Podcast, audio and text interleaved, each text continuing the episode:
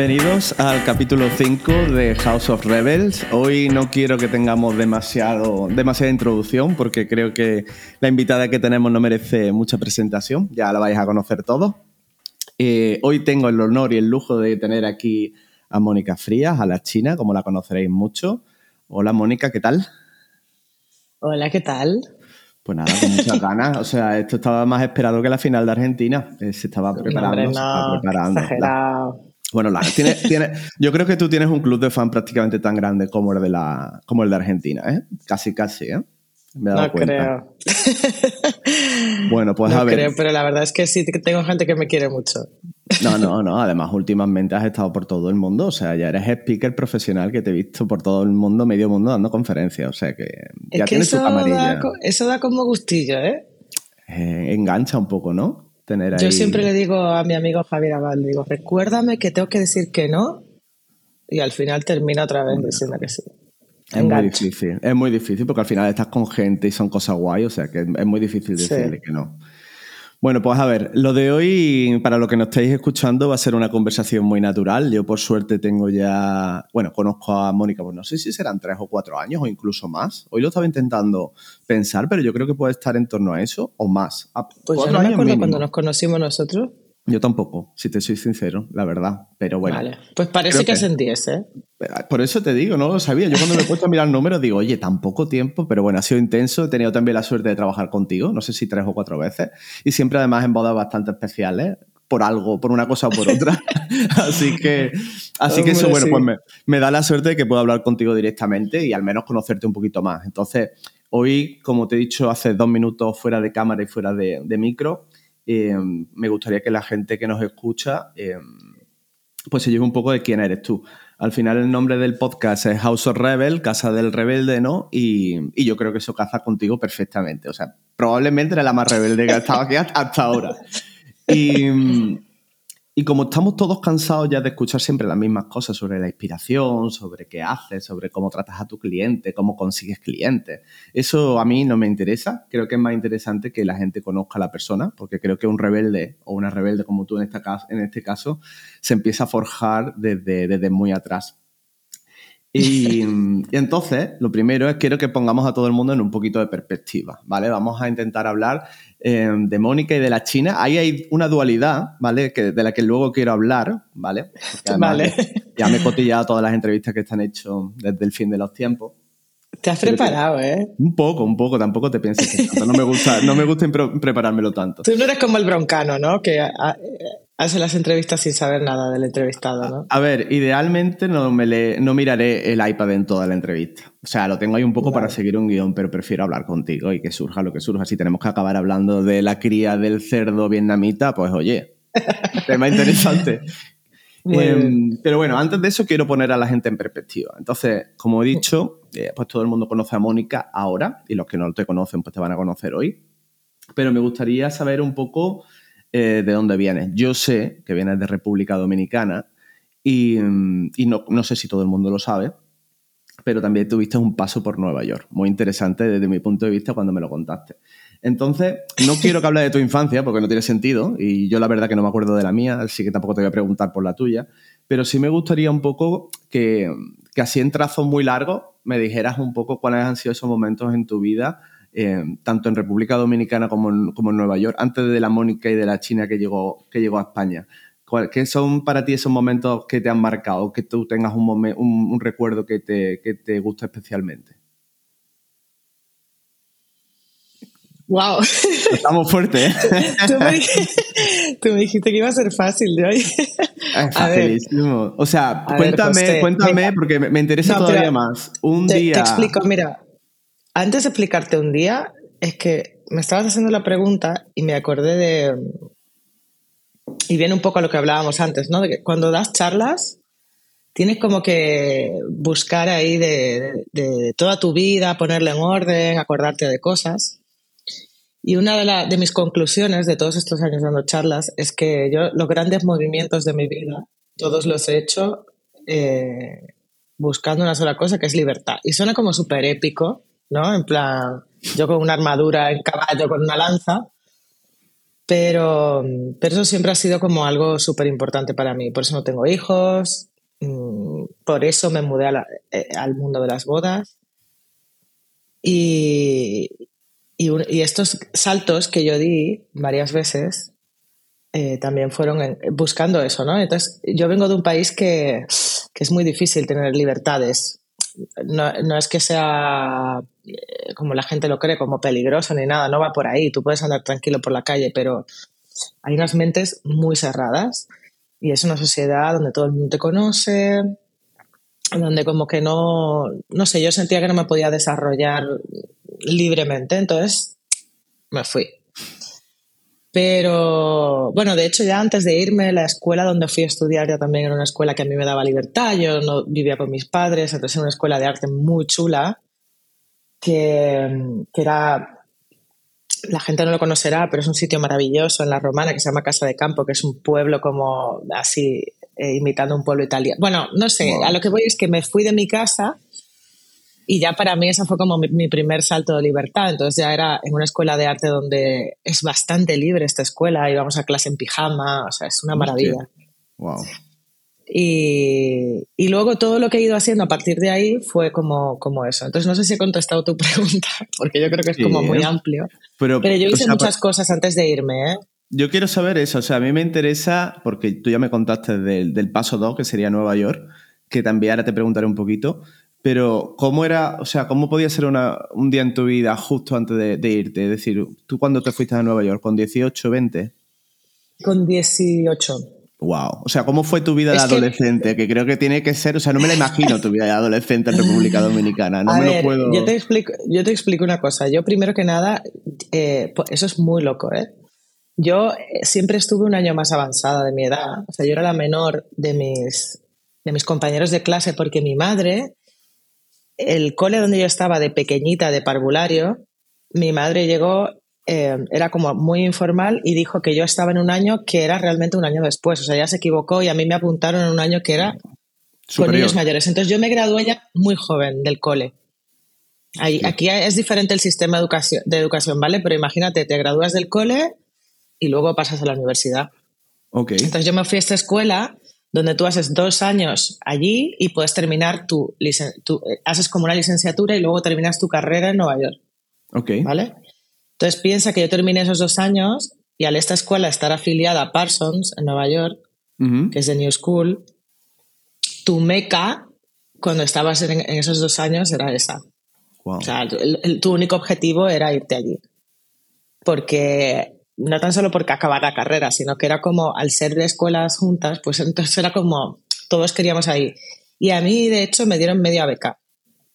Porque tú podías aplicar para... o sea, yo estudié en esa escuela pagándome con un préstamo estudiantil o una movida. Pero mi madre me dijo, mira niña, yo estoy muy contenta de que te hayan dado esa beca, pero yo no puedo pagarte una vida en Nueva York. Mi madre, una mujer adulta, muy consciente de lo que era. Y yo, rebel, wow. yo me voy, este es mi sueño y no me estás apoyando. Bueno, un drama. Y cogí y me fui. O sea, me compré un billete y me fui. ¿Y tú ya tenías em, aspiraciones creativas desde entonces? Sí, ¿no? sí, yo estaba estudiando diseño gráfico. sí, es una escuela de arte y de diseño. Ok, ok. Era, era la carrera de, diseño gráfico y yo iba a terminar con una máster en tipografía, bueno, que luego esto todo se vino abajo. Entonces te dan, media, te dan media beca, media beca y te vas a Nueva York. Media beca que además era media beca para pagar la escuela, o sea, tú, tus ¿El gastos. de gastos?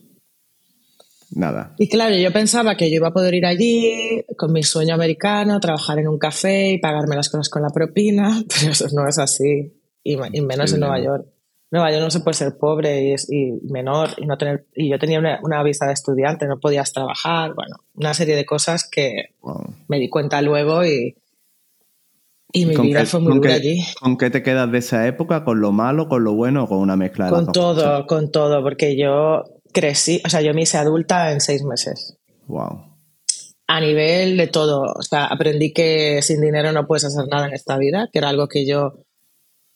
A ver, en mi casa nunca fuimos ricos ni nada, pero quieras o no, vivías con el apoyo de tus padres. Y yo siempre tuve mis curritos para pagar mis cosas, pero eso es una cosa y otra cosa es verte sin tener para comer.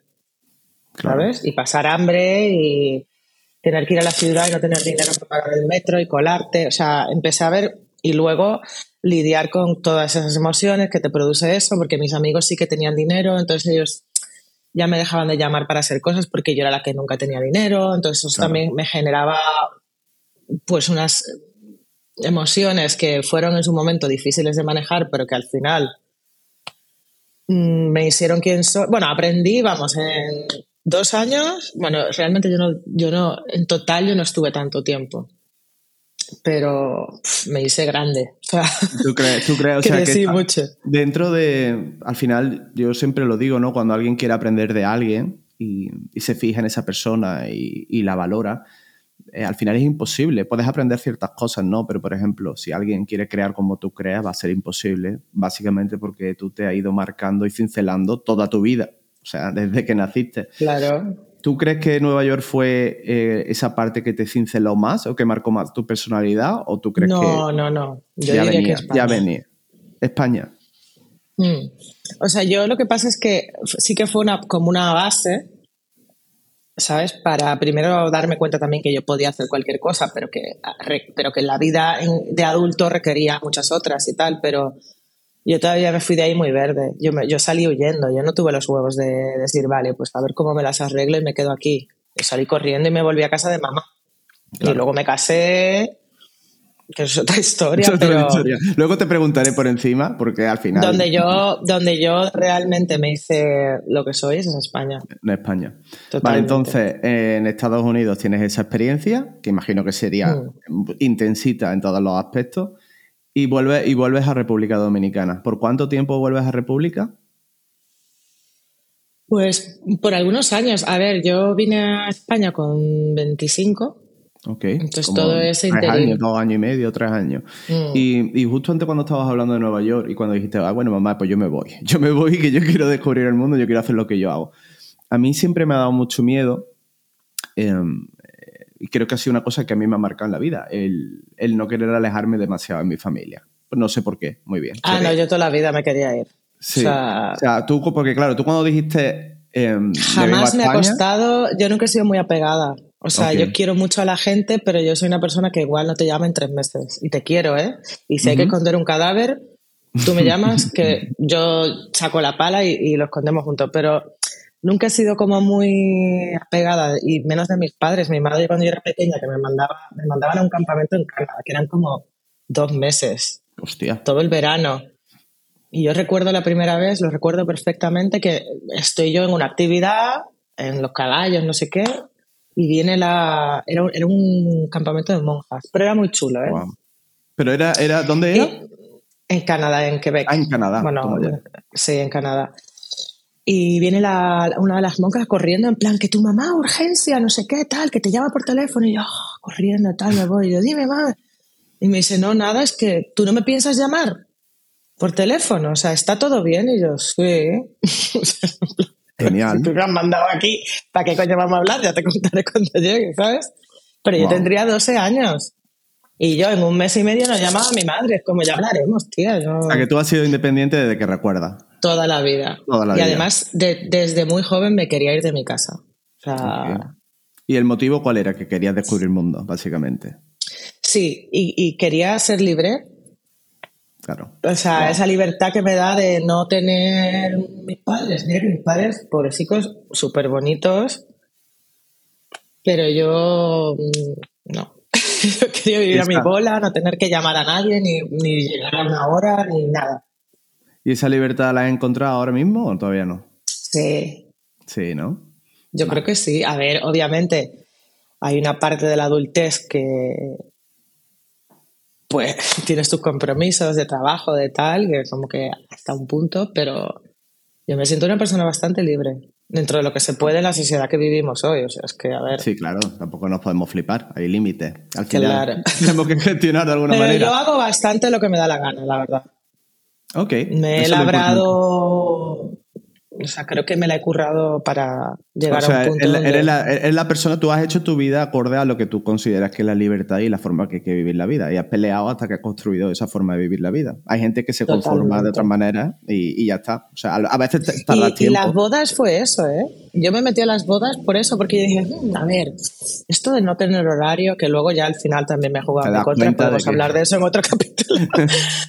porque una cosa es libertad y otra libertinaje. Pero bueno, eh, para mí representaba eso, libertad creativa, libertad mm, no tener un jefe, libertad horaria. O sea, yo soy una que igual me voy a la playa en verano y me paso todo el día, pero luego a la noche, a la hora que yo he decidido, me pongo a editar y aunque me quede hasta las 6 de la mañana, pero, ¿sabes? Eso a mí Y alguna me vez, gusta. alguna, mucho. bueno, será respuesta, pero una persona como tú que, que- que valora tanto la libertad, ¿has tenido jefes? ¿Cómo ha sido tu relación con los jefes cuando los has tenido? O sea, sé que has tenido porque sé que has, has trabajado en bares, has trabajado en muchos He sitios. trabajado en de todo. Eh, Yo he tenido tanto trabajo como... ¿Y cómo gestionabas como- eso? Cuando, cuando tu libertad es tan importante. Bueno, hay jefes y jefes. Yo siempre he sido muy buena empleada. A mí me gusta hacer mi trabajo bien. ¿Vale? Entonces tampoco. Pero sí que tuve problema con algunos. El típico que no hay nada que hacer. O sea, eso, eso es una de las cosas que más me ha molestado en trabajo. En plan, ¿yo por qué tengo que estar aquí si no hay nada que hacer? Cumpli- cumpliendo horas. claro. ¿Me puedo ir a mi casa? No, no, es que tú terminas a las 5 y yo, pero si no hay nada que hacer, estoy tocándome los, ¿sabes? Ese tipo de movidas. O, mm, que tuve, yo tengo problemas con la autoridad estúpida. Con la autoridad normal, bien, a la que tal, no tengo problema. Ok. Pero, pero en general tengo problema con la gente idiota y jefes idiotas he tenido. Pero no por jefes, sino por idiotas, ¿sabes? Ahora, ahora después más tarde hablaremos de, de la idiotez también un poco por encima, que creo que es Me interesante. encanta. Pero vamos a terminar, vamos a terminar el viaje que hemos empezado. Em, Sí. Ya estás en República y decides venirte a España. ¿Cómo, cómo es ese viaje? El principio, los primeros días.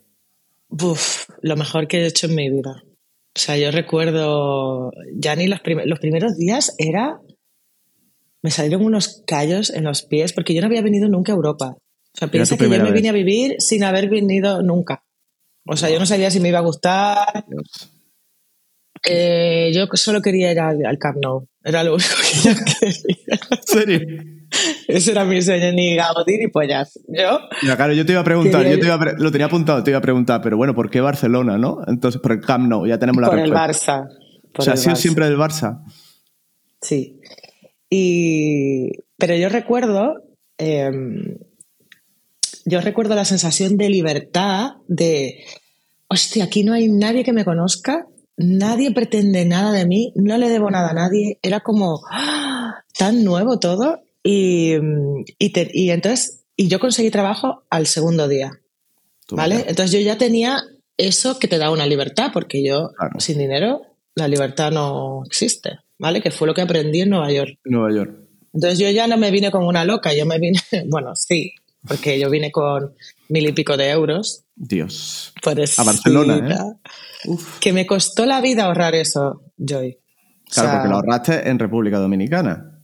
Sí, pero yo lo ahorré en dólares, ¿eh? Yo curraba en cine ahí, que podemos hablar de eso también, pero eso ya es un pasado tan, gran- tan lejano. Pero yo hice una peli, eh, y me- la última peli que hice, y cada, cada paycheck, que era, nos pagaban por semana, yo lo guardaba. Porque yo lo tenía guardado para comprarme un coche. Para seguir trabajando allí. Sí, o sea, ¿sabes cuando te metes en un... Y un día Mm. tuve como un despertar, una... Bueno, por... es- Esto es un tema complicado, pero un día dije, basta, o sea, me, me vi como ya envuelta en ese tal y justo me senté a ver un partido del Barça. Ostras. Y ahí está la dije- señal. Y eso fue como una señal y yo dije, me voy a Barcelona. Y además, a la, la misma tarde le decía a la gente, yo me- en enero me voy a Barcelona. Y la gente, ¿qué? Y yo, sí, sí, yo lo decía como si fuese un hecho. No, no, yo me voy en enero. Y que estoy hablando de octubre, noviembre. ¿eh? Uf. Y yo, no, no, que en enero me voy a Barcelona, que en enero me voy a Barcelona. Conocí un chico en el rodaje, porque era una peli de producción española que vivía aquí en Varna. Y, y yo, en enero yo me voy a Varna. Ah, sí, ah, qué guay, pues nos vemos allí. Yo, sí, sí, sí. O sea que tú, que Y tú en en esta enero parte estaba de- aquí, ¿eh? Y tú en esa parte de República Dominicana estabas haciendo películas. Yo eso no lo sabía, que tú estabas grabando cine. Sí. Bueno, grabando no. O sea. Bueno, ayudando o lo que sea. Yo, yo, yo, yo trabajaba en el departamento de arte. Oh, bueno. Entonces eso explica Porque yo, entre todas las cosas que hice, yo hacía allí Publi. trabajaba con una amiga que ya era directora de arte. Entonces, los, los, equipos de arte siempre hay peña pues para cargar, los camiones, no sé qué, tal. Pero claro, ella ya vio que yo tenía como pues no sé, buen gusto, qué tal. Entonces a veces me dejaba como un mini set, en plan, bueno, pues ármame este tocador de la niña. Y ya me encargaba yo de poner todo. Entonces así como que fui fui empezando a trabajar en Publi ayer, allí, que era lo único que había. O sea, la industria del cine ahora hay, pero es toda industria de fuera que viene a grabar allí. En la República Dominicana ahora han hecho unos estudios enormes, los más grandes del Caribe. Dios. Es la piscina, el estudio con agua de piscina más grande de, toda América. O sea, han invertido mucho dinero. Y todas las películas que se, donde es Cuba o África o algún país colonial se graba en República Dominicana. O sea, ya han grabado una cantidad de películas que flipas. ¿Cómo, ¿Y cómo es la situación en República Dominicana? Yo no tengo ni idea. O sea, ¿el gobierno y todo eso medianamente bien? Sí, ¿no? Es lo mismo que toda América. Sí, no, no cambia. Mucha corrupción, eh, rotándose los partidos, cuando ya la gente se, que se cansa de un partido político, pues vota al otro para sacar a ese. sí, suena, es una realidad política cíclica y ridícula. Y, bueno, económicamente es una pena, porque es un país que tiene muchísimos recursos, pero... No te ves volviendo para vivir allí. Ni de coña. Ni de coña. Ni de coña. Mira que mi madre vive allí y a mí me, me tira ir a estar con ella, pero a mí me haría muy infeliz vivir allí ahora. Y ahora que estás en Barcelona. Yo soy muy europea, cariño. Ya lo sé, lo sé. He visto tu look. veo tu, veo tu de Instagram. sé cuál es tu look berlinés. Y, y, ahora, justo, ahora ya que conoces Barcelona, que llevas cuánto? O sea, 10, 15 años viviendo allí. Desde el 2005. Tú eres mejor en matemáticas. Pues 15, no, 17 años. 17 años. El año que comencé yo la carrera de Derecho, por eso me acuerdo. O sea, que tú estabas llegando a España y yo estaba comenzando mi carrera. Em, pero me gustaría saber. Yo le digo a la gente, yo llevo 20 años viviendo en Barcelona. bueno, casi. O sea, no cada año le agrego uno. no, está mal, está redondeando al alza, no pasa nada. Sí. ¿Y cómo, cómo es em, la parte favorita de ti de Barcelona? ¿Qué es lo que te gusta hacer ahora? Porque entiendo que cuando llegaste sería una vida diferente a la de ahora. Ahora, ¿qué es lo que te gusta hacer en Barcelona? Si la vendemos un poco. Mm, bueno, es que es, muy triste lo que pasa. Lo que pasa cuando te acostumbras a las cosas. El otro día, no sé quién estaba aquí, que fuimos al centro y yo le dije, tío, hace un mogollón de tiempo que no paseaba por aquí. Pero también hay que contar con que Barcelona se ha convertido en Disney World, es un parque temático y hay tantos turistas que ya no, no, no mola estar en el centro de Barna. Pero, pero Barcelona es una ciudad muy chula. Em, tienes playa, tienes montaña. Eso es lo típico, ¿no? Eh, arquitectura. Eh, hay muchísima gente de muchísimos sitios. Eh, la noche ha empeorado. Era, era, una de mis cosas favoritas. La verdad es que no tan buena como antes, pero y yo ya no salgo tanto también. Pero mm, no sé, para mí es como la ciudad perfecta para mí en Europa, ¿sabes? Porque como yo soy un caos, yo no podría vivir en Estocolmo, que es chulísima. pero, ya, pero es otro mm, rollo. Y el otro día estuve en Berlín y digo, qué guay, tal, Berlín me parece maravilloso. Pero yo sé que, que yo soy más de vivir en Barcelona, ¿sabes? Que es como... Es Europa, pero es España.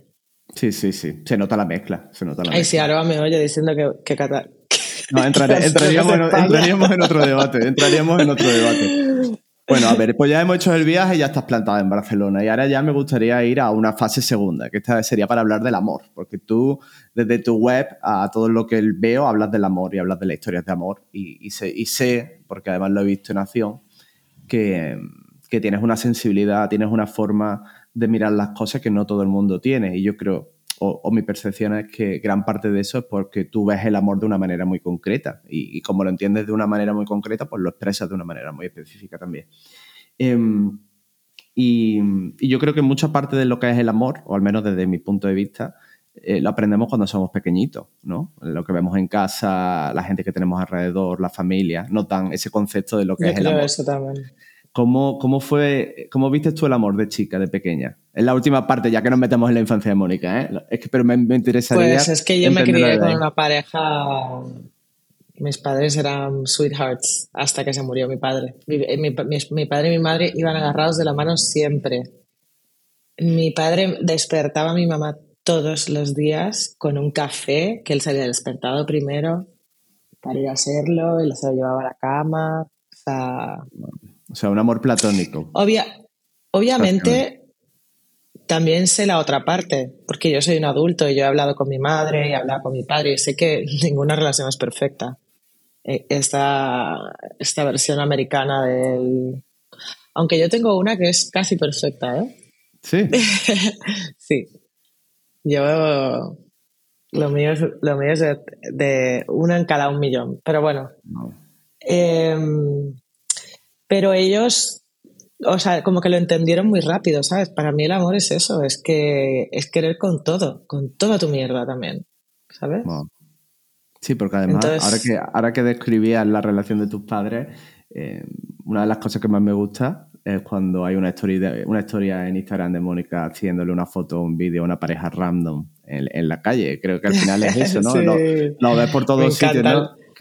Y los viejitos, además, es que esto, o sea, llevar tantos años con una persona, que es cuando ya de verdad la conoces del todo, eso es, me parece súper bonito. cuando ya te echas los pedos, cuando ya ah, es otro nivel, Es otro nivel, es otro nivel.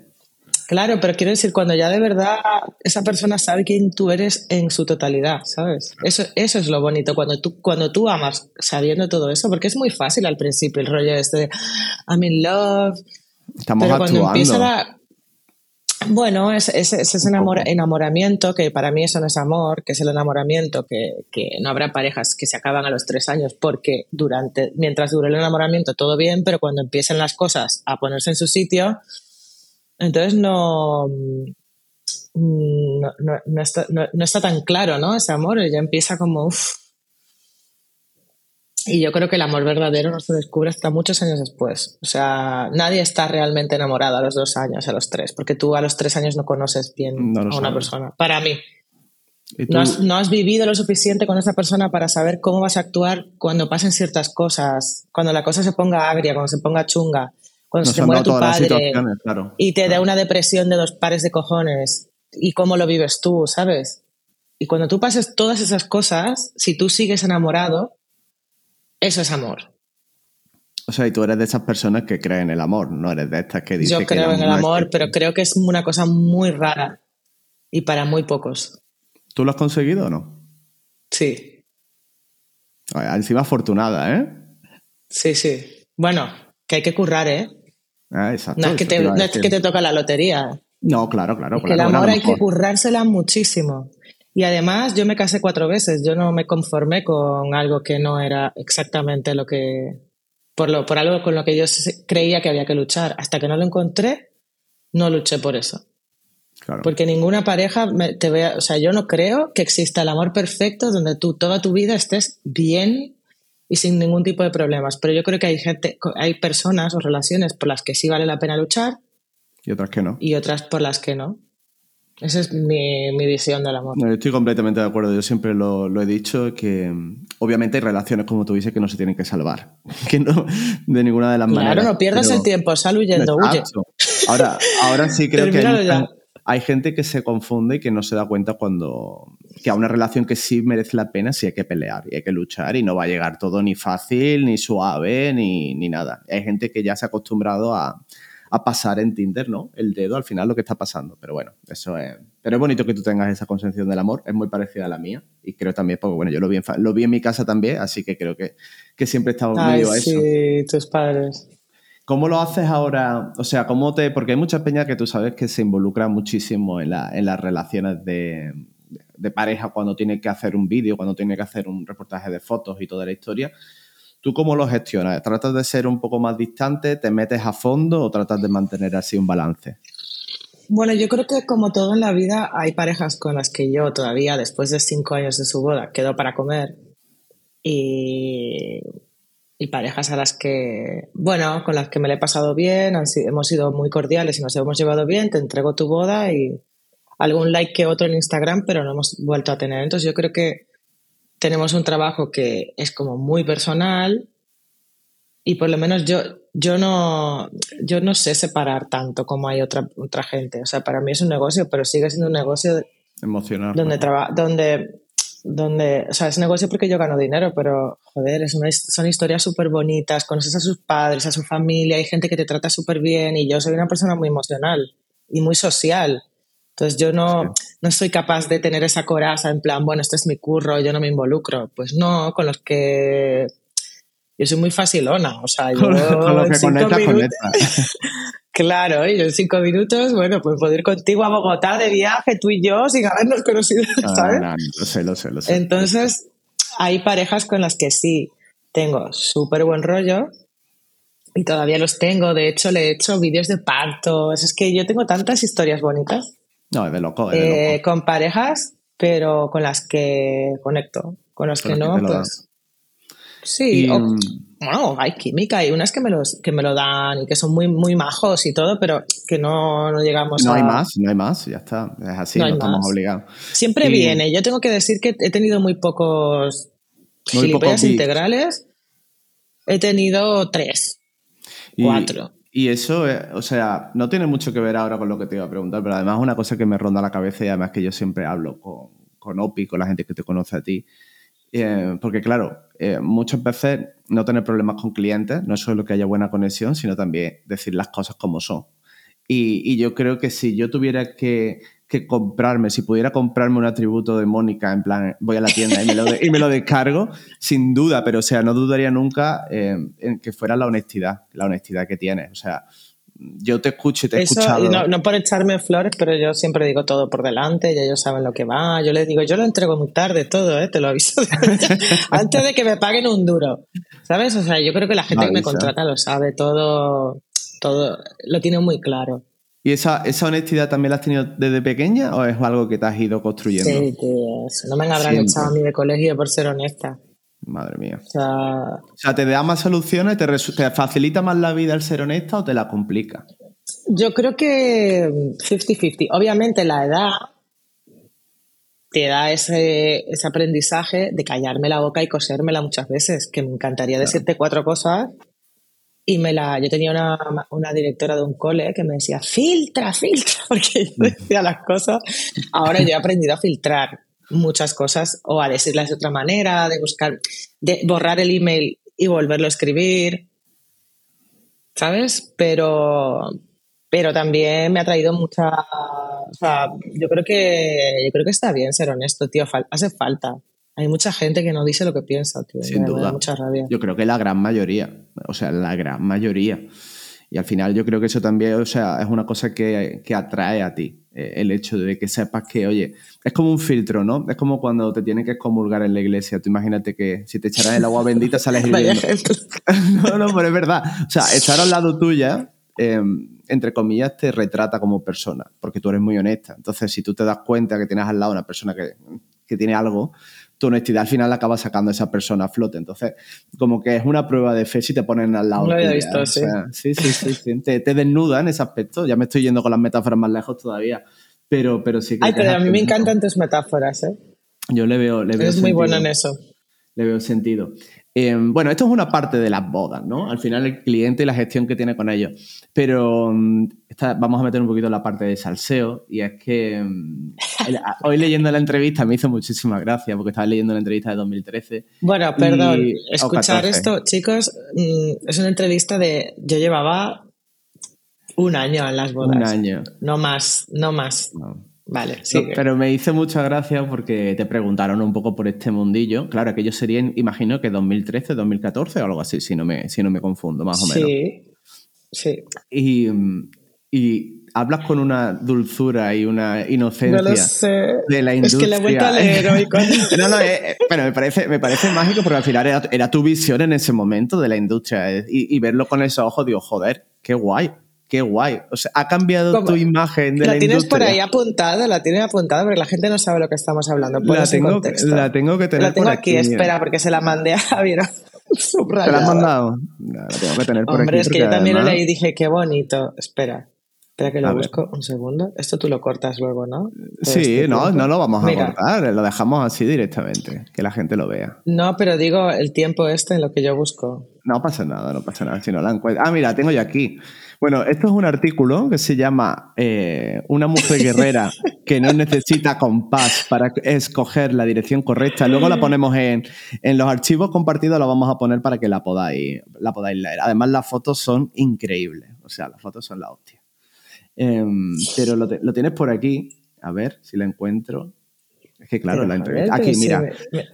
Aquí. Eh, la entrevistadora te pregunta que, si cuentas historias de amor y tú dices que sí, que tú haces vídeos de boda, de nacimiento, de familia y tal. Eh, que se te ha abierto una puerta nueva para, para, las bodas, ¿no? Y, ella, te, comenta que es muy diferente, muy elegante y tal. Y aquí ya hablas de cómo encuentras en internet, en primer lugar, así a, Daniel Alonso y que él te pone en contacto con, Roberto y bueno, sigue ahí hablando del tema. Em, desde ese momento hasta ahora, ¿cuál ha sido tu percepción de la industria? ¿Ha cambiado? ¿Sigues con esa inocencia? ¿Cómo la ves? ¿Estás fuera completamente? Esto no es lo que yo quiero. Dice, escucha, que lo tengo aquí, ¿vale? A ver. Dice, he estado con los mejores, en un, en un workshop, ¿no? He estado con los mejores fotógrafos de toda España, o por lo menos con un grupo de ellos. Porque la verdad que hay muchos. España tiene muy buenos fotógrafos. Lo que más me gustó, ojito, es como esta peña, que son competencia, son capaces de ser amigos todos. Son de diferentes partes de España, pero se conocen y se llaman, se piden consejos, se sientan juntos para enseñar cómo editan las fotos. Es una comunidad y me pareció tan bonito que, mira, se me pone la piel de gallina. Hay pocas profesiones donde la competencia está tan unida. Eso fue lo que a mí me dejó más marcada. Y la sigo teniendo. Es que lo he hablado con Javi esta mañana, dijimos, joder, qué bonito, porque sí que era una visión bastante naif, ¿vale? Pero yo creo que esto sigue existiendo. Mira, hoy como tú y yo estamos hablando aquí, como tú, yo el otro día te dije, tío, mírate esto que me he encontrado, que seguro que te sirve, o oye, tía, ¿qué te parece mi color? O sea, sí que sigue existiendo y sí que sigue, sigue eh, de verdad que es una de las industrias donde más lo veo, ¿eh? Tampoco estoy dentro de otras, pero pero sí que mm, creo que la diferencia que había antes y que hay ahora es Instagram. Y creo que Instagram es un monstruo que para lo bueno y para lo malo, para lo malo ha sido muy heavy y ha alimentado muchos egos y, y ha generado como una competencia que antes no la teníamos tanto, ¿vale? Porque antes tú no eras consciente de el éxito, y estoy poniendo entre comillas para lo que lo estén escuchando y no viendo, de el éxito, entre comillas, porque eso es un éxito relativo, el de Instagram, ¿vale? Pero creo que esta comparación que hacemos cada día cuando vemos cuántos likes tiene otra persona o cuántas veces le comparten la foto o cuántos...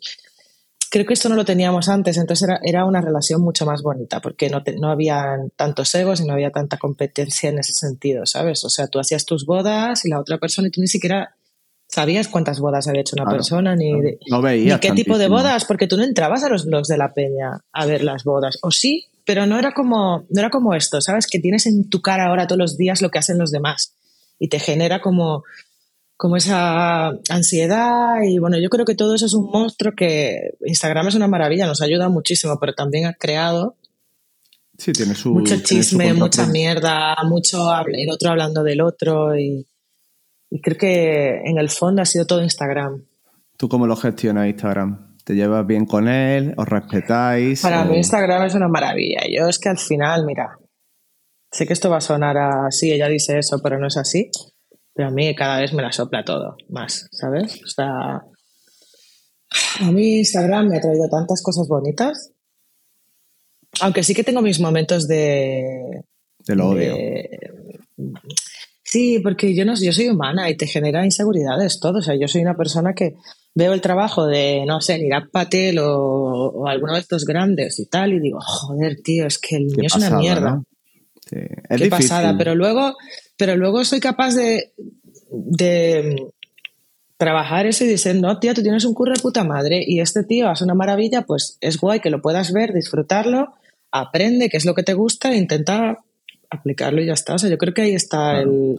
Ahí yo creo que, o sea, mucha gente de la que nos esté escuchando seguro que está en ese punto, porque al final yo creo que tienes que ser prácticamente un cibor estoico para que no te afecte o no entrar directamente. Son muy pocos los que yo creo que con honestidad no les afecta en absoluto, creo que son muy pocos.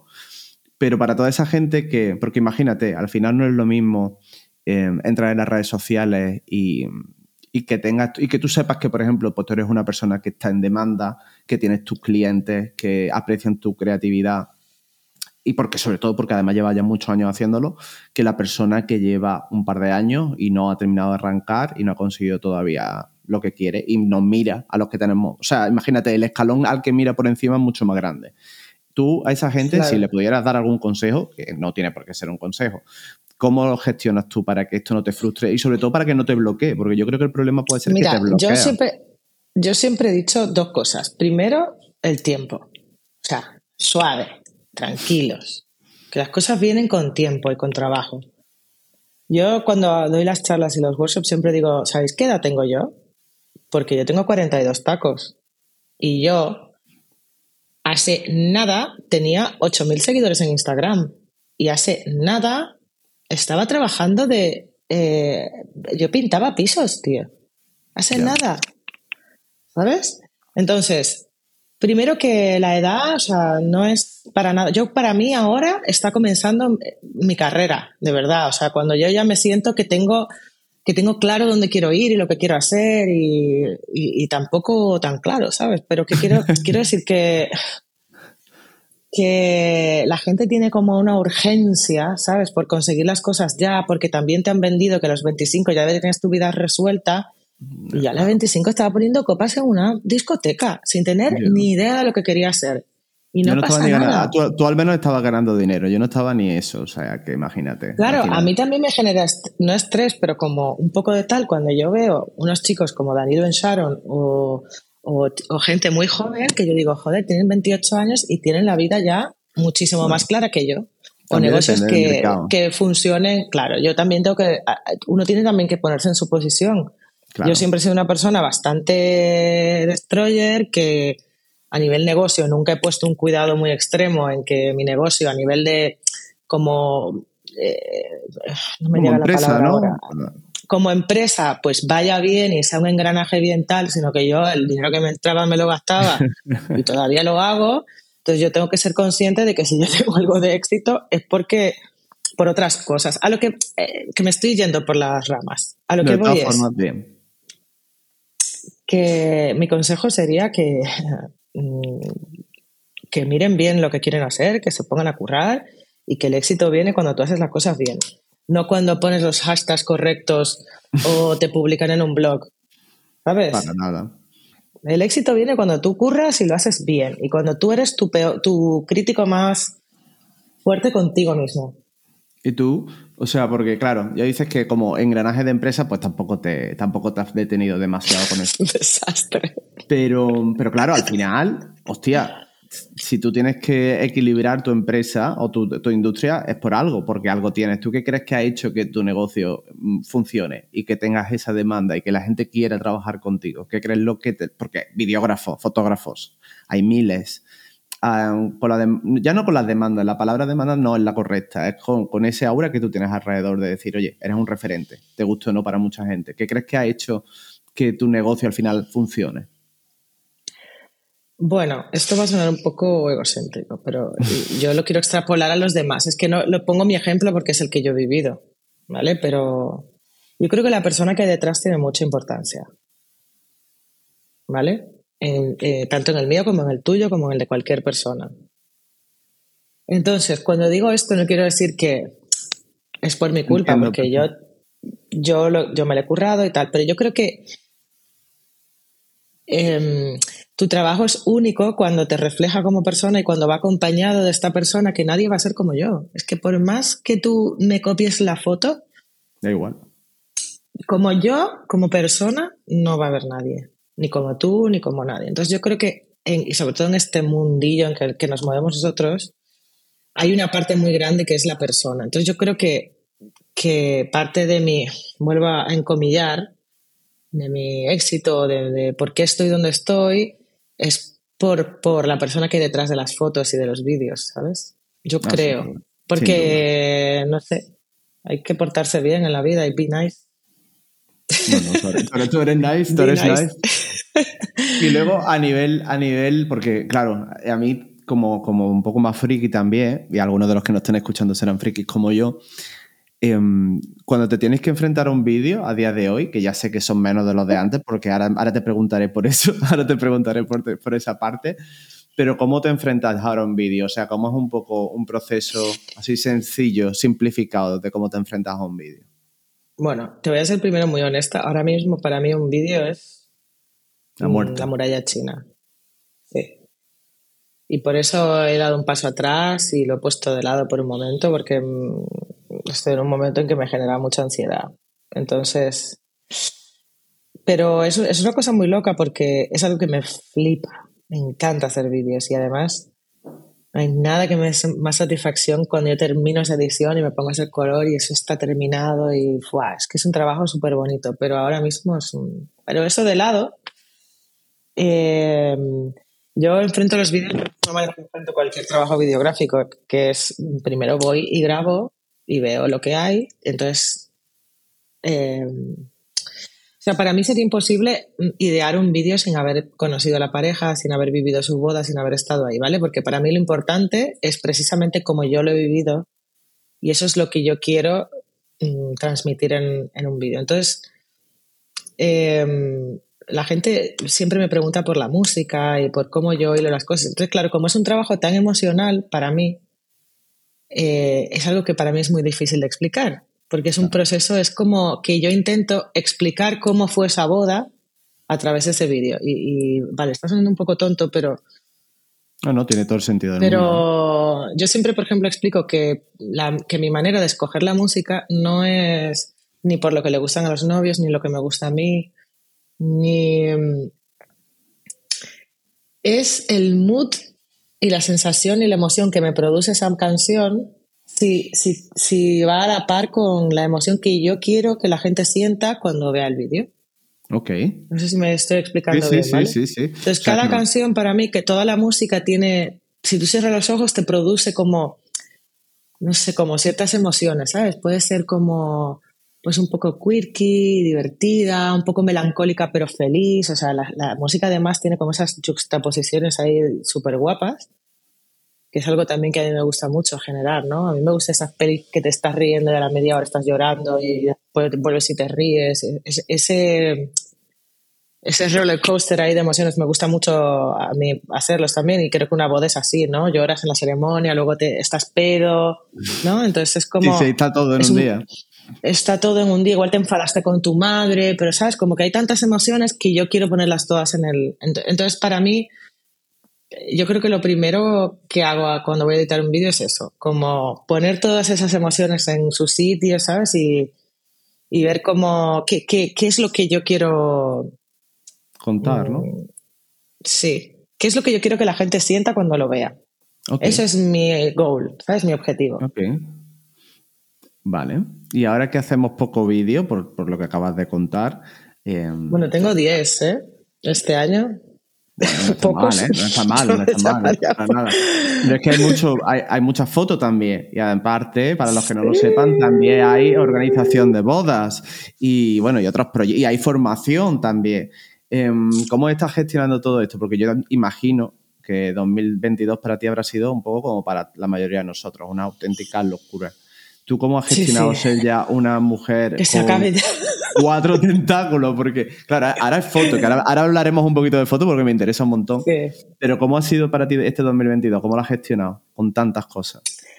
Pues mira, yo te voy a decir una cosa, ha sido una locura, pero ha sido uno de los- años más felices mm, y que más me han llenado a, a nivel profesional y a nivel de todo. O sea, yo con la- como, estoy como un pulpo, como dices tú, porque tengo dos empresas.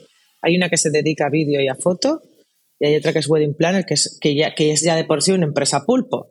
Claro. ¿sabes? Porque has de estar en contacto con miles de proveedores, sí, es, has de ser un pulpo. Entonces, ahora mismo tengo 200 tentáculos, miles de llamadas, miles de reuniones al día, mm, cuesta para una persona tan desorganizada como yo, porque yo sigo siendo una persona desorganizada. Ay, ¿me puedo hacer un piti aquí? Sí, claro. ¿Te veo fumando? Ve haciéndotelo mientras, Bueno. mientras me vas contando. No, no, es que los míos están hechos. Ah, entonces Pero, mejor ¿Tú todavía. tienes que ir al baño? No, no, No, no, vale, vale, entendí que no tenías que-. No, no, no. Vale, vale. Eh, espera, que voy a... la tengo aquí. Vale, entonces, eh, pero a la vez, que es algo que, que he explicado en las últimas confes que he dado, que yo sí me aburro mal. Claro. Y yo me aburro muy rápido de las cosas. Entonces, lo que me pasa ahora es que no es imposible aburrirme. Y eso Claro. me encanta. Y yo creo que, que, que se retroalimentan todas, ¿sabes? Yo soy como mejor fotógrafo porque he hecho vídeo. Mm, Mm, desde que hago fotos, pues tengo otra visión de los, de los vídeos, ¿sabes? Como que eso- encuadro mejor y tengo una manera como más sin- sintetizada de contar las cosas. Eh, soy mejor wedding planner porque soy fotógrafa, obviamente, porque también tengo una visión como más de... Entonces yo creo que todas se nutren la una de la, de la otra y me encanta. Yo estoy feliz. Y ahora mismo, ahora, mismo, ahora mismo, ¿con qué faceta estás más contenta? O sea, ¿te lo pasas mejor de toda esa, con la de fotógrafa? Sí, sí. Me encanta. Y- Aunque sí que es verdad que ahora, ahora empiezo a entender, después de varias bodas completas, porque yo hago muchísimas fotos, ahora empiezo a entender lo de que no mola tanto editar una boda completa. O sea, yo antes era en plan, ¿pero qué dices? A mí me encanta editar fotos. Claro, editas un shooting de, de mm, 15, 40, 20, 80 fotos, claro, claro. es una maravilla. Pero Hombre, una boda de editar una 2500 boda- que entrego yo, Bueno, entonces entregan muchas fotos, ¿eh? Oye, que está Mm. bien. A mí me gusta que se entreguen muchas es que hago muchas. O sea, yo llego a mi casa con 9000 fotos. No, no, yo por el estilo, ¿eh? Yo disparo muchísimo. Mira, también. hice una boda de tres días, que además fui con segunda, y eran 21.000 fotos.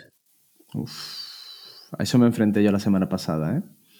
Y Qué agüita, agüita, agüita. ¿Y que y estás notando algún cambio en tu cliente entre vídeo y foto? ¿O, o se parece mucho? No, no, no se parecen en nada. No, wow.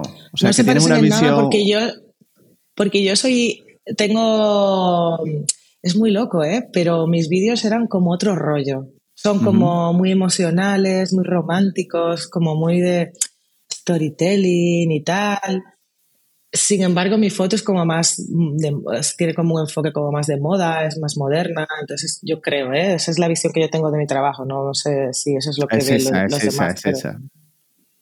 Pero, pero tengo dos clientes totalmente diferentes, de vídeo y de foto, y eso me gusta también, porque entonces puedo tener mis dos lados, ¿sabes? Es que yo soy como una contradicción ahí. Claro, justo lo tenía. yo soy un osito de peluche. Era, era el primer párrafo que tenía, porque te quería preguntar un poco por qué Mónica por un lado y la China por otro se veía una especie de Dr. Jekyll y Mr. Hyde en ti, si una tenía una personalidad y otra, pero mira, tú misma Yo soy lo bastante Dr. Jekyll, ¿eh? Y ¿Mónica quién es? ¿Mónica, ¿Mónica el, el doctor o Jekyll? No, yo no creo que va con los nombres. Yo creo que lo de los nombres es una coña muy fuerte, ¿eh? Porque esto, es, esto viene de MySpace. Es así de claro. Wow, wow. A ver, lo de la China es desde que yo era muy jovencita. Mi madre es muy oriental. Entonces ella, era, ella a ella le decían la China de pequeña, pero nunca fue un apodo como el mío. O sea, es que a mí hay gente que no se sabe mi nombre, ¿eh? Claro. Hay gente que no sabe que yo me llamo Mónica. Sobre todo cuando a nivel social, la gente que tra- de trabajo sí, porque yo tengo mi nombre puesto, pero... Entonces me empezaron a decir la China, la China, la China, pero era la China con, C- con CH, ¿eh? la China. De, la China. De China. Porque supuestamente yo parezco un poco china, pero es que claro, en mi país mm, tú serías rubio, ¿sabes? Que es Claro. muy fuerte. Claro. Y nada, entonces eh, ya en España me, me abrí un MySpace, que además yo era bastante popular en MySpace. y, y buscando nombres, porque MySpace tuvo una- un boom en una época que Potente. todo el mundo tenía un MySpace, fue, fue una red social bastante potente. Entonces yo ponía la China, estaba eh, pillado. Mm, Chinita pillado, chinola pillado, todo estaba Todo. pillado. Entonces, en esa época yo estaba viviendo en el País Vasco. Hostia. Uh. Sí, en un pueblito que se llama Vergara, cerca de Donosti. Y allí ya sabes que la CH es TX. Claro. Entonces dije, a ver, y puse la China y me lo, y me lo pilló. Entonces ya sé que, entonces luego me, me, me abrí un blog post de estos. ¿Te Ah, acuerdas? Yo también, Los- yo un- también tenía uno. Sí, sí, sí. Todavía existe, ¿eh? Puedes entrar. A ver, ¿cómo se, llama, el tuyo? Comida se llama Comida China. China como... creo que es Comida China con CX, con TH, eh, TX, perdona. Eh, bueno, parece que no sale. A saber. Mira. A saber. A saber dónde estará Comida esto. China. Comida China. blog. A ver. No, a mí no me sale, ¿eh? Sí, pero a mí me acaba de salir. Comidachina.blogspot.com. Se llama galería. Bueno, dice galería. Ah. ¿Te puedo pasar links por aquí? Eh, sí, en mensajes a la derecha en el chat. Pues yo tenía bueno, también. Esto es. yo tenía. bueno, nada, el caso es que ahí se quedó y ya todo lo que yo me ponía, pues. Y ya ponía mis entraditas y mis fotos. Esta fue mi primera incursión en la foto. Yo aquí. wow. Mm, cualquier cosa. No, no, yo igual, ¿eh? Yo tengo cosas que me acabo de acordar ahora mismo y digo, madre mía. Mira, ya hacía fotos de pareja yo. Hostia, bueno, pero, o sea. Con el teléfono. Está bastante pro, está bastante pro. No, no, tiene bueno, entonces nada, de ahí se quedó lo de la China. Y ya cuando abrí un Facebook, pues lo abrí así, se, se, me ha quedado con TX, pero realmente la China es con CH. O sea, así fue como nació. Y nada, eso es un apodo, no tiene nada que ver con mis múltiples personalidades. Personalidades, no tiene nada más, ¿no? Vale, y, y me, ha resultado muy curioso, pero eh, puse que me hicieran preguntas sobre ti, para, o sea, preguntas para hacerte a ti, si alguien te quería preguntar algo. Y, bueno, me ha preguntado mucha gente por la inspiración, que bueno, ahora, lo tocamos al final del, episodio, pero mm, también me han preguntado em, mucho, o sea, o más, no sé, no, no sé por qué, eh, ¿cómo gestionas tú el, tener que hacer fotos y vídeos en la misma temporada? Que lo has explicado un poco, o sea, no entiendo muy bien dónde viene la pregunta, me la ha preguntado un montón de gente. Bueno, pues, pues ¿Tienes para que cambiar mí de cerebro o no? No, para nada. Eh, es, el mismo cerebro. De, hecho, yo mm, lo hice precisamente porque yo hacer una sola cosa me sentía estancada. Era como, ya cada vez era otro vídeo, otro vídeo. Entonces, para mí, ir alternando vídeo y foto. Mucho más eh, dinámico. Para mí es más dinámico, más divertido, no me canso tanto. Luego de editarme una galería entera, pues a lo mejor ya me hace más ilusión editar un vídeo, ¿sabes? Entonces, como que creo que, que, me saca de ese estancamiento en el que yo estaba en 2019, que fue horroroso. Horroroso. Horrible. Y, de otra cosa que todo el mundo nombra cuando habla de ti es que, como me han dicho en dos o tres preguntas también, que ves las tendencias venir. O sea, no sé hasta qué punto tendrás una bola de cristal, pero que ves las tendencias venir. Y yo te voy a preguntar ya. ¿Cuál es la que viene? Claro, claro, yo voy a aprovechar aquí para preguntarte. Y, y luego, con esa pregunta viene otra, y es si tú eh, eres una persona que te gusta montarte en la moda o por el contrario prefieres seguir o sea, te puedes llegar a inspirar, puedes llegar a coger algo, pero prefieres seguir una línea, entre comillas, editorial tuya propia. ¿Tú cómo lo haces?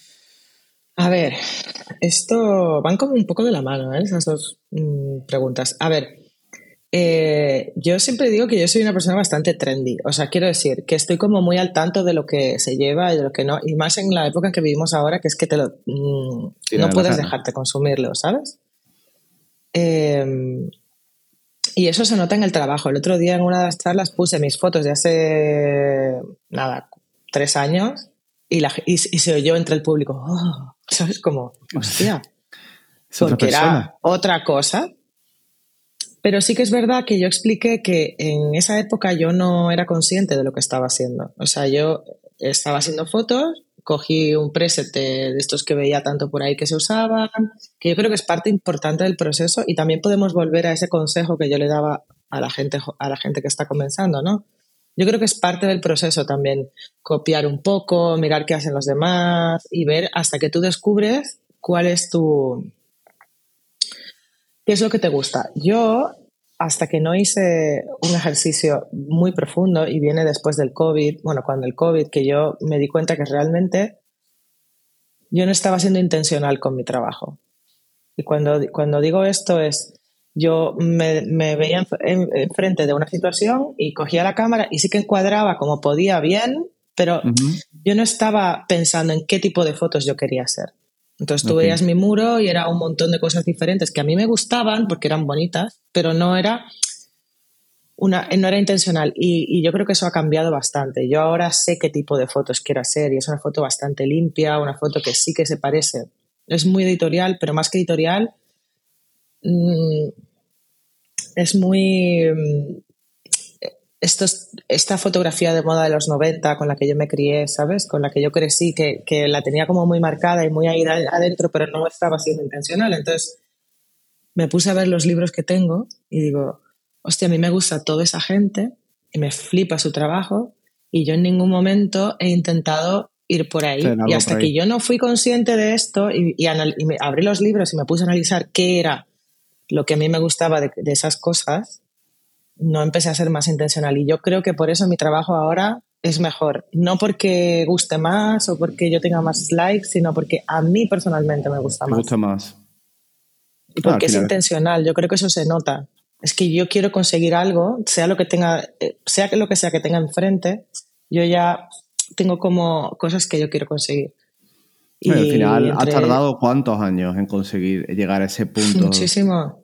Justo lo que hablábamos. Es mucho trabajo y muchas experiencias y mucho y, y, sobre todo sentarte, parar, parar y mirar y ver mm, qué es lo que no te gusta o qué es lo que te gusta de otros que tú no tienes Además, compararte contigo misma. Entonces, el, tema del editorial.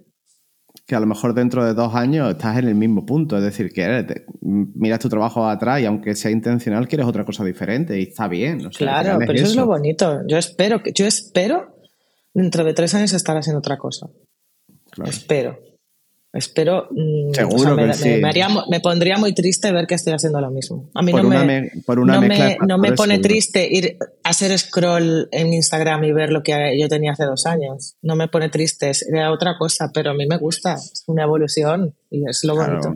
No, no, y ahí está la clave. Pero antes de que nos vayamos de esta pregunta, porque comenzó con el tema del editorial y tal, yo creo que eh, lo que ha pasado, por lo menos conmigo, es que eh, esto se ha puesto de moda en las bodas, el tema editorial, pero yo ya, yo ya estaba en ese proceso. Porque yo, eso es lo que te digo, cuando, cuando me di el parón y me puse a ver qué realmente me gustaba y qué yo quería hacer, y esto pasó de verdad, esto fue un momento en que yo dije, a ver mis libros, tío, de la gente que yo me he comprado libros y que los tengo ahí, y eran todos fotógrafos de moda y fotógrafos de retrato. A mí me gusta mucho el retrato.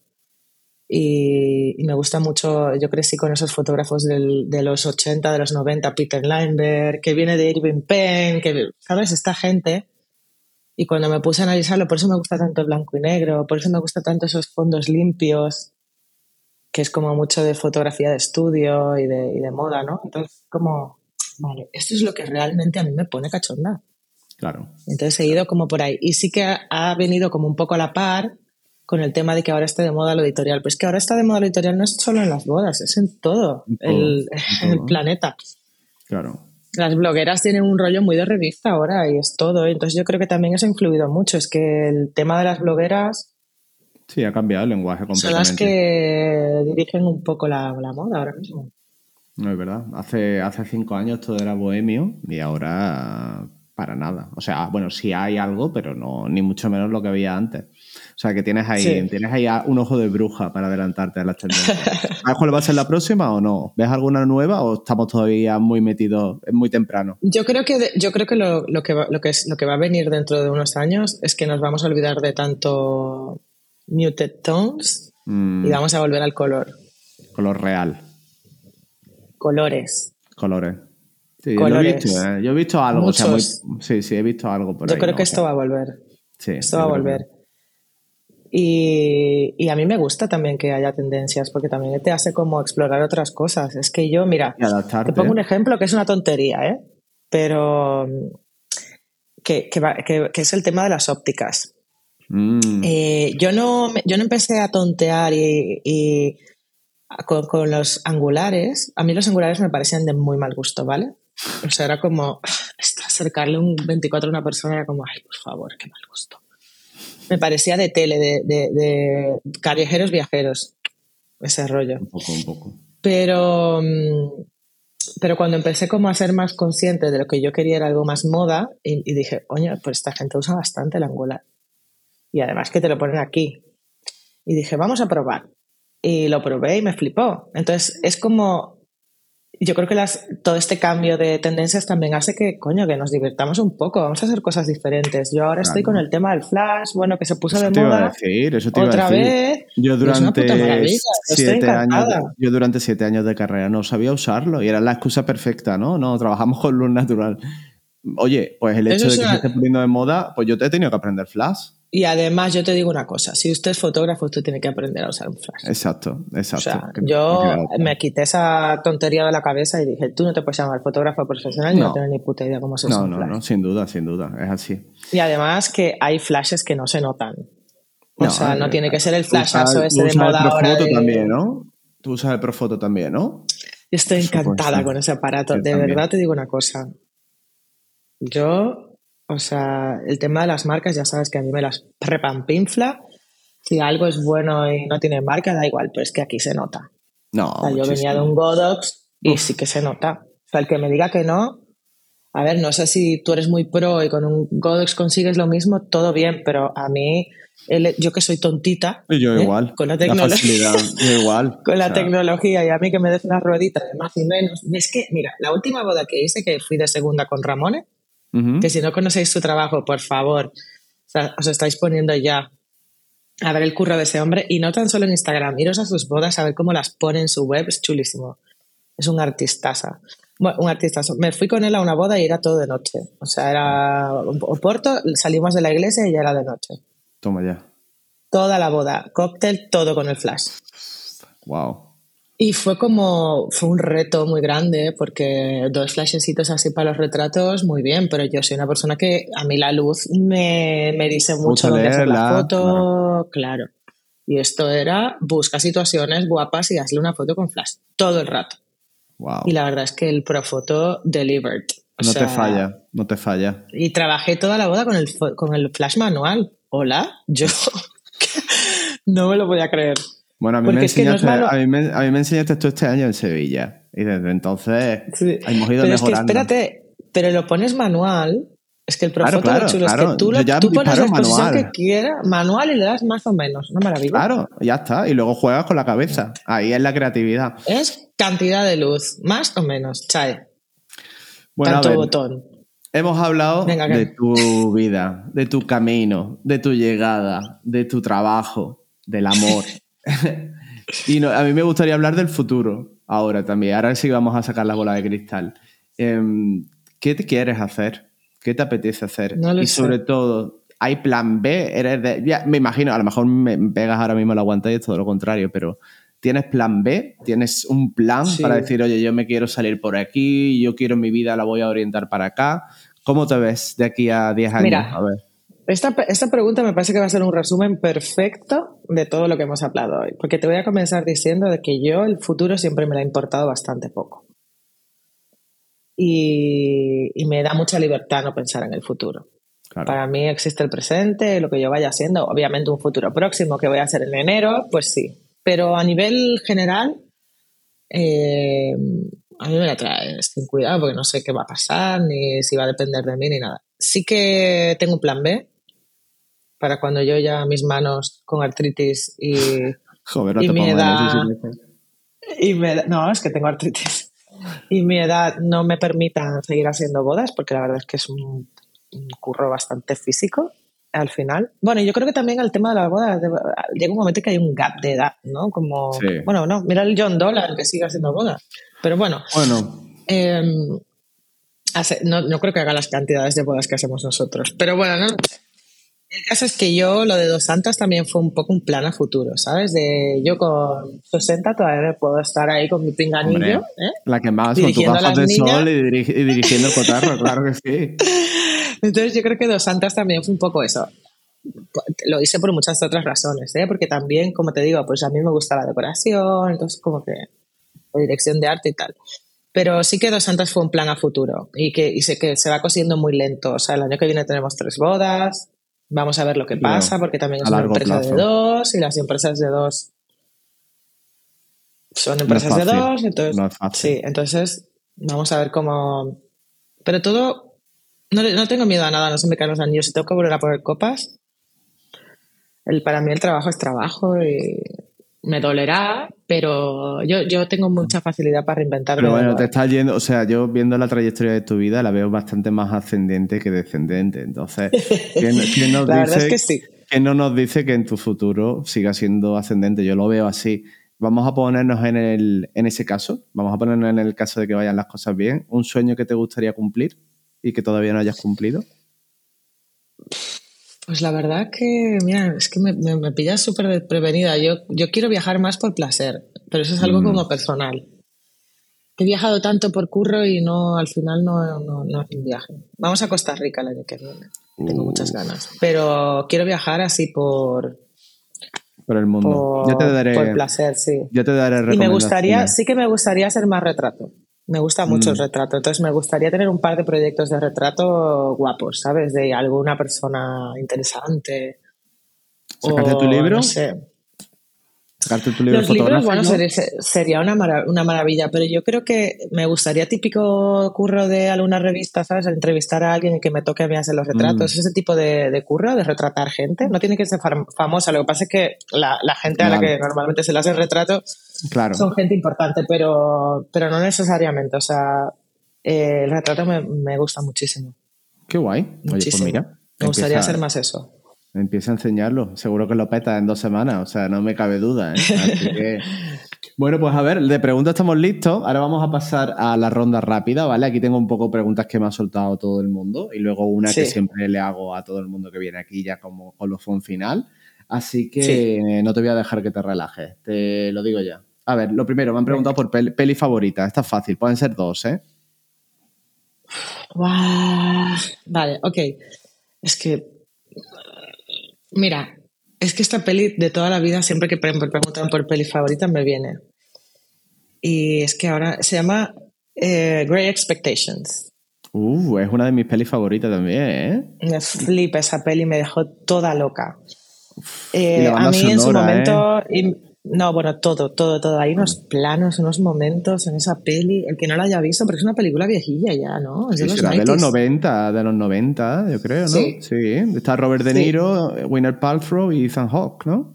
Ethan Hawke, jovencita todavía. No, no, guapo. y además, no sé si te diste, seguro que te diste cuenta, pero eh, al ser Esperanza, en toda la película hay tonos verdes. No sé si te diste Sí, cuenta. no, no, no. Esa peli es una obra Es de locura, arte para mí. locura. Y mira que es Hollywood y todo lo que quieras, pero a mí me- esa peli me flipó.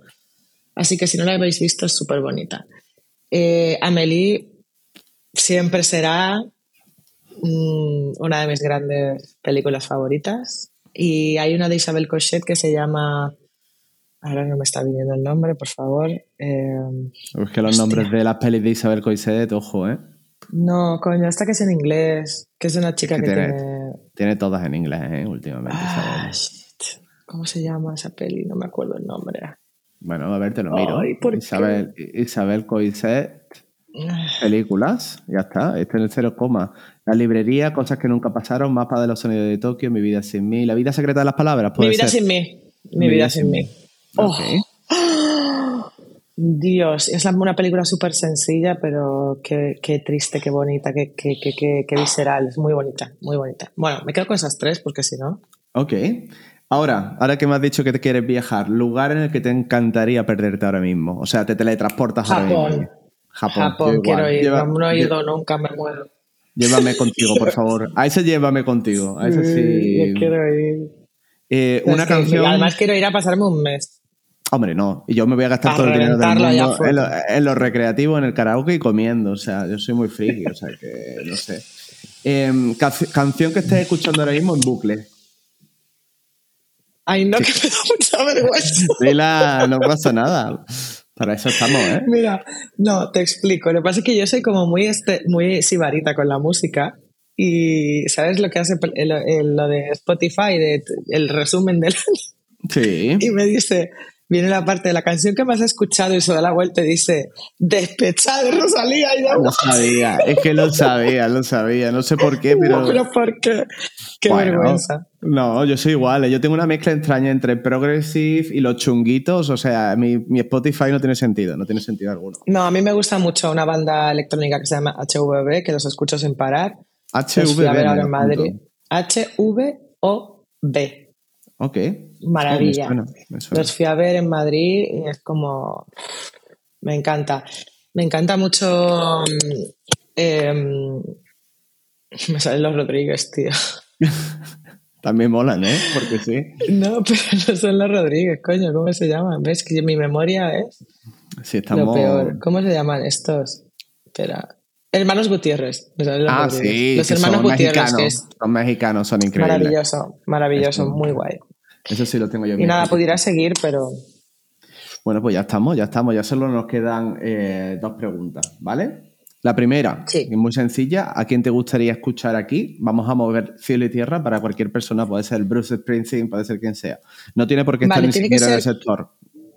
Pero tiene que ser castellano. Sí, porque esto Sí, es un podcast sí, porque en esto es un podcast en español. Sí. Pues mira, me gustaría que trajeras a mi amigo Ramone. Ah, Ramones. Vale. Sí, Oye. que me parece un tío súper interesante y es majísimo. Además puede ser Este guay porque que- como, como no lo conozco de nada, eh, puede Es ser interesante. guay. Me gusta no, no conocer nada tío. de la persona.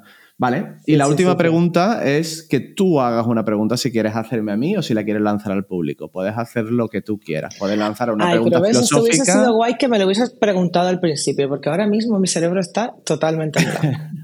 Bueno, si O no, sea, si no, pero mal. eh, si no, mira, si no te sale ninguna de esas, para la siguiente persona que venga. Se la hacemos al final de su podcast. Para la siguiente persona que venga, una puede- pregunta. que Eso puede me ser encanta, Ramón, me ¿eh? encanta. Puede ser Ramón, ¿eh? Piénsala, no hay prisa, ¿eh? Ahora le decimos a la gente que acelere el podcast cuando llegue a esta parte. No pasa nada. Vale, es que es, es un poco tonta, ¿no? Pero si no fueses, si no estuvieses haciendo bodas, ¿qué tipo de. Si no estuvieses haciendo fotos, Oye, pueden venirnos fotógrafos, ¿eh? Tiene que ser para una persona en general. Puede que llegue vale, pues un si no estuvieses ¿no? haciendo la profesión con la que te ganas la vida, Ok. ¿con qué otra, con qué otra profesión te gustaría ganártela, no? ¿Y tú? ¿Con cuál? Yo estaría trabajando en cine. Le- le- Sí. le- eh, Bueno. sí. Primo hermano, ¿eh? Es que primo hermano de lo que está- ¿eh? Primo hermano de lo que estás haciendo. Bueno, ¿eh? pero no haciendo cine, yo, yo estaría en el departamento de arte. Ok, ok. Sí. Bueno, Mónica, pues hemos terminado ya. Eh, te voy a Es que dejar que muy descanses. casera, ¿eh? No me he puesto ni Bueno, no, no, yo, yo me he puesto oscura, no me camuflo con el fondo, así que no te preocupes. Nada, eh, un placer tenerte aquí, te veré pronto. O sea, creo que te veo, mínimo te veo en marzo en Barcelona, si no te veo antes. Ay, tú vienes a Boda F, es verdad. Sí, sí, voy a estar escuchándote a ti. Venir todos y- a Boda F. Bueno, escúchame una cosa, yo no sé si tú sabías que Boda F son 1.500 personas. 2.500 personas este año. 1.500. A 1500. Eh, yo sé que tengo que hablar y tú estás en el cartel y sé los que están en el cartel y ya me están empezando a temblar las piernas, pero bueno, es lo que toca. Viene Hay que- Alex Webb, o sea, la gente tiene Ah, que ir no, solo no. por escuchar a ese hombre. Es, es muy loco. Yo solo espero que me pongan a primera hora de la mañana o a última cuando nadie me escuche porque telita, telita el cartel, pero oye. Irá, va a ir bien. Bueno, guapísima, Mi pues nada. recomendación es un chupito de whisky o dos. Ah, descuida, descuida que algo caerá. Y si estás tú por allí, que me lo proporciones tú. Venga. nada, guapísima. Mil gracias por este Nada. ratito. A la gente que Muchas escuchando, gracias por escuchar. Y nada, nos escuchamos y nos vemos en la próxima, ¿vale? Un besito. Gracias a todos. Chao. Chao.